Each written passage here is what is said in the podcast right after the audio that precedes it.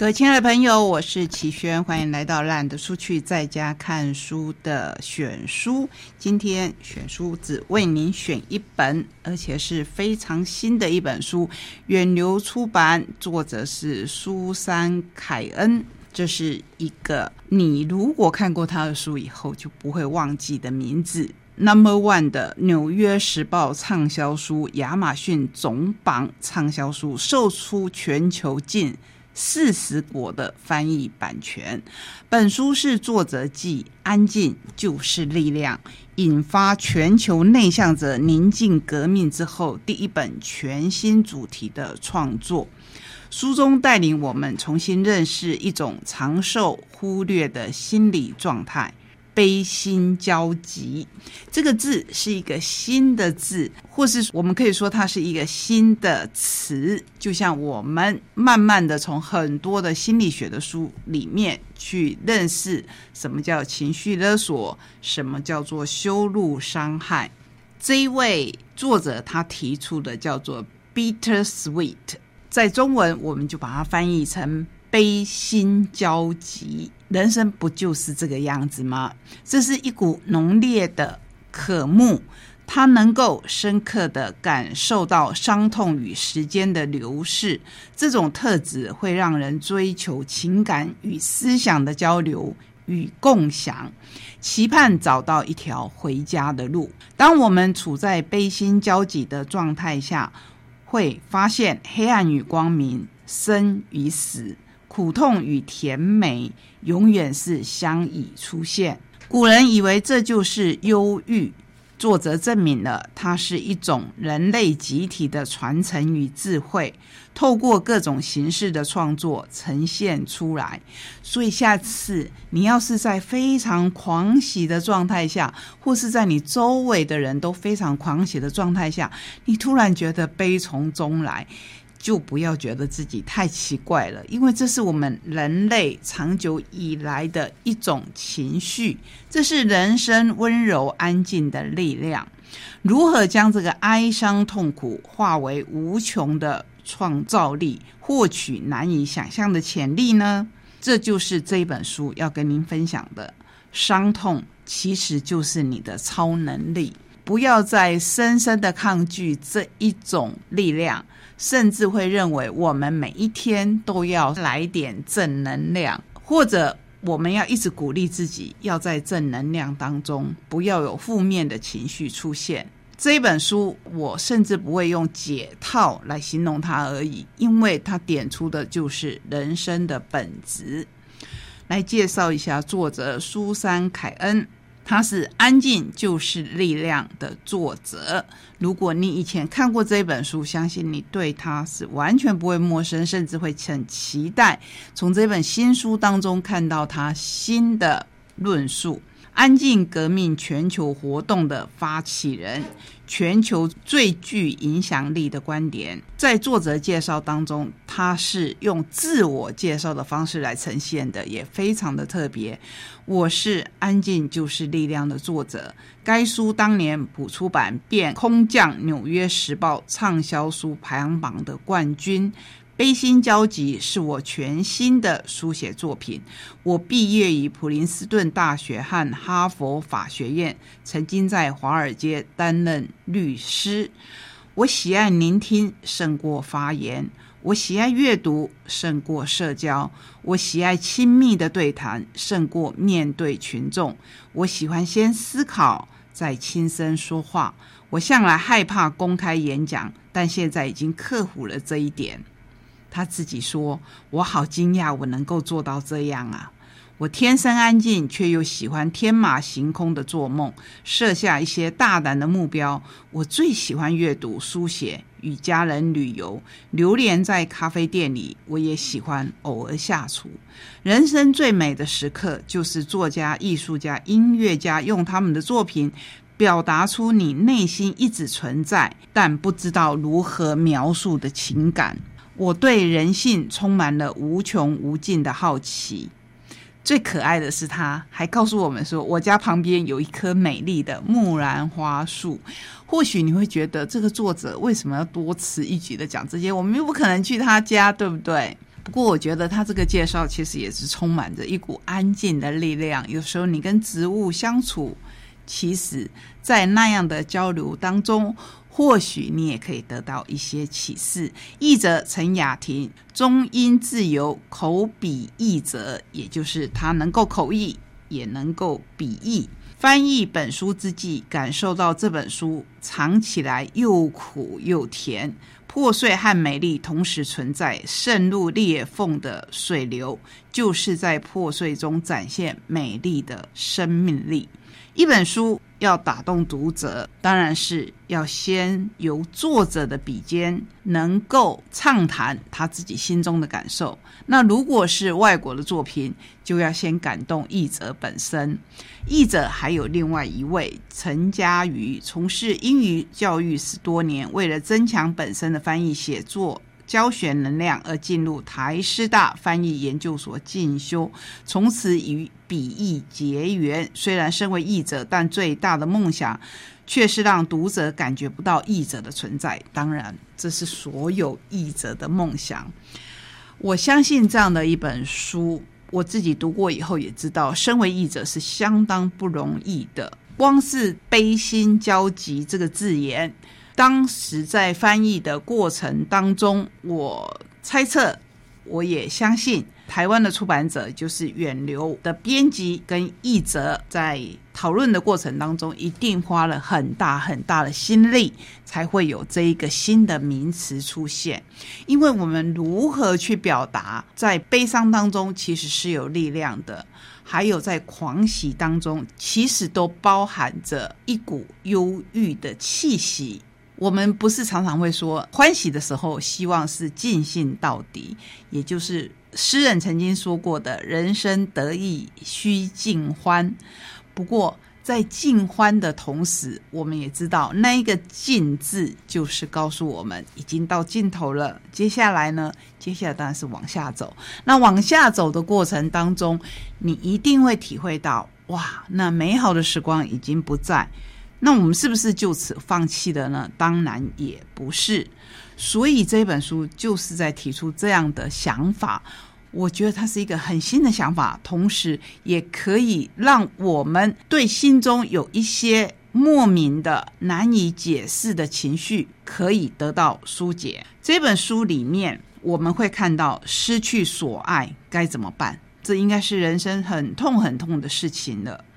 上一代的痛苦会遗传到下一代吗？这个是有科学研究的。从哪一些人身上会特别有感？就是从纳粹集中营中幸存下来的人身上，我们会特别有感。如何回应痛苦？为什么我们渴望无条件的爱？如何像作曲家那样超越哀伤，发挥创造力？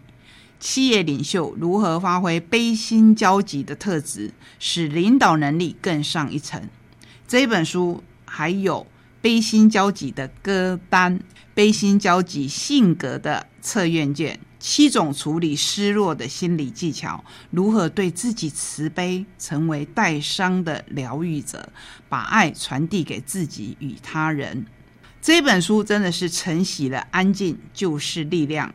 流畅的叙述风格，搭配严谨的心理历史口述访谈资料解说，为什么唯有坦然的接受人生的悲心交集，我们才能真正的对喜悦和圆满打开心房，而不是我们明明在追求很欢喜、很圆满的事情，可是，在追求的过程当中，我们又。充满着忐忑，因为我们知道，就算我们追求到了，它的持久性也不会很长，好像我们马上又要坠落。所以，我们如果没有办法很尽兴的去享受那一刻，或是去体认到在欢喜当中其实都有哀伤的存在，又如何能够在这个追求的路上是充满着喜悦的呢？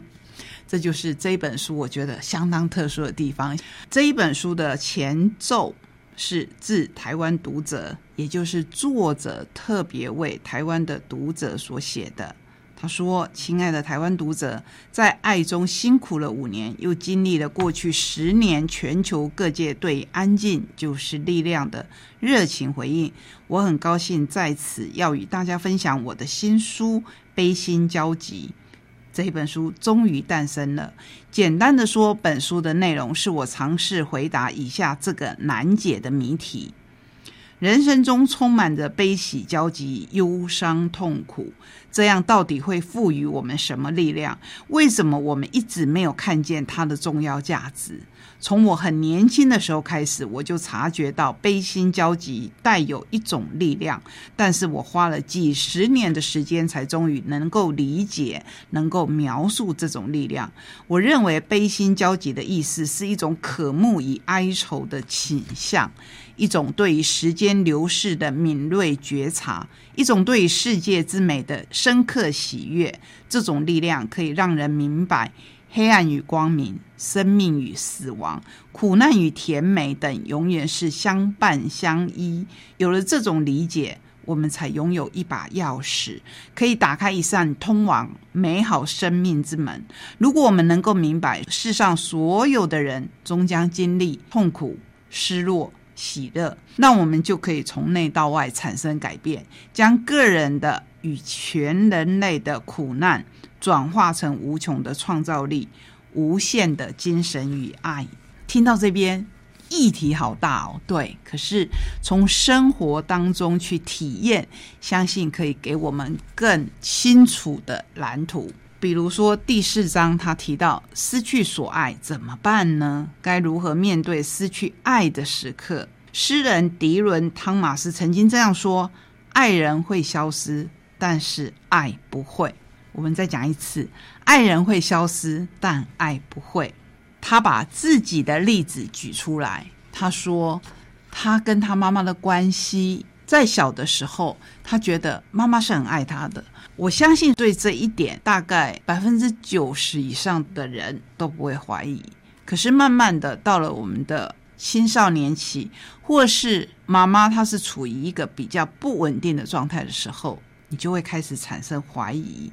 作者也是这样的，他说：“我和妈妈真正的冲突是发生在我高中的时候，小时候只是小小的限制，这时候变成了严格不让的贞洁守则。”不能穿有暗示意味的衣服，不能单独和男生相处，甚至连剪头发，妈妈都要跟去。假如设计师把他的天使宝贝剪得太煽情，妈妈就会教训设计师。这些规范来自宗教与文化，可是实际的功能只是要把我这艘船用锚固定在妈妈的港湾。如果听妈妈的话，海浪会轻柔的拍打，船也会轻轻摇晃。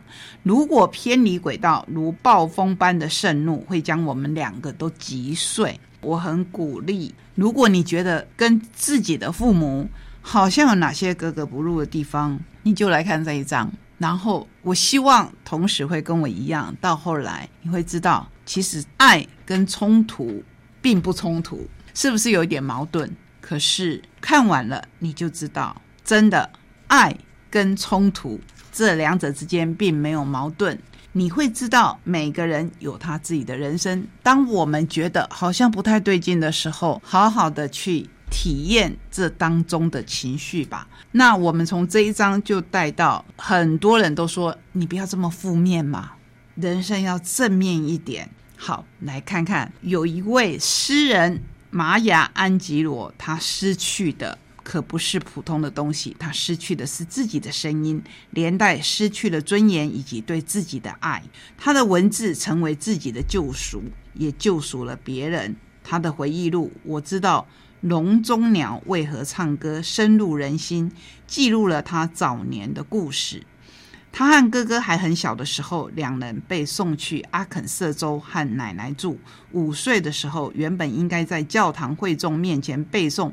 复活节的诗，可是他觉得自己体型太大，感觉好别扭，也不配念出那些字。他说这是一场黑色丑陋的梦，他无法醒来，于是边哭边跑离教堂，还尿湿了裤子。八岁那一年，他被妈妈的男友强暴，上法院作证。后来加害者被愤怒的暴民活活踹死，造成当时的他以为别人和自己讲话就有可能会死掉，于是他不讲话了，只愿意和哥哥讲话。整整静默了五年。这一段时间，他在阅读当中找到了慰藉。十三岁那一年，博沙·弗劳尔斯小姐邀请玛雅到他家做客。这位小姐温柔优雅，受过教育，在玛雅的眼中好完美。可是她一定有自己的伤心和渴望的事物。玛雅写道：“因为她虽然很常笑，可是从来没有开朗大笑过。”弗劳尔斯给了玛雅一本诗集，叫她回去熟记一首，下次来背诵给她听。不过，弗劳尔斯小姐先念了《双城记》给她听。我们都知道，《双城记》一开始就是名言。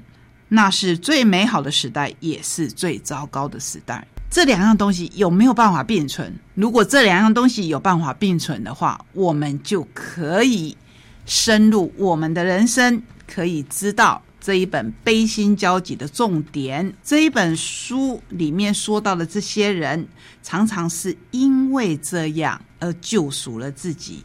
我也希望这一本书让你读过以后，可以从里面像我一样得到力量。比如说，如何面对悲痛和无常。日本知名佛学的诗人小林一茶很晚才结婚。一八一四年，他五十一岁的时候结了婚。他的人生很悲惨。两岁时生母过世，继母对他动辄打骂。据他的说法，继母每天要鞭打他一百下才满意。后来他父亲染上了伤寒，他便照顾直至父亲去世。他结婚以后，妻子为他生了两个儿子，却都在出生一个月后夭折。后来又生了个健康漂亮的女孩，好不容易觉得幸福终于降临，没想到女儿染上天花，还来不及过两岁的生日就夭折了。小林一茶是日本俳剧的四大家之一，然后他有一首诗非常的有名，他说：“我知这世界本如露水般短暂，然而。”然而，没有给我们答案。然而什么呢？我相信我们每个人也都有这种感受。我们知道快乐很短暂，我们知道悲伤一定会来，我们知道无常常常在我们想不到的时候出现，我们知道我们跟我们所爱的人终将别离，我们知道生活当中有太多的不如人意。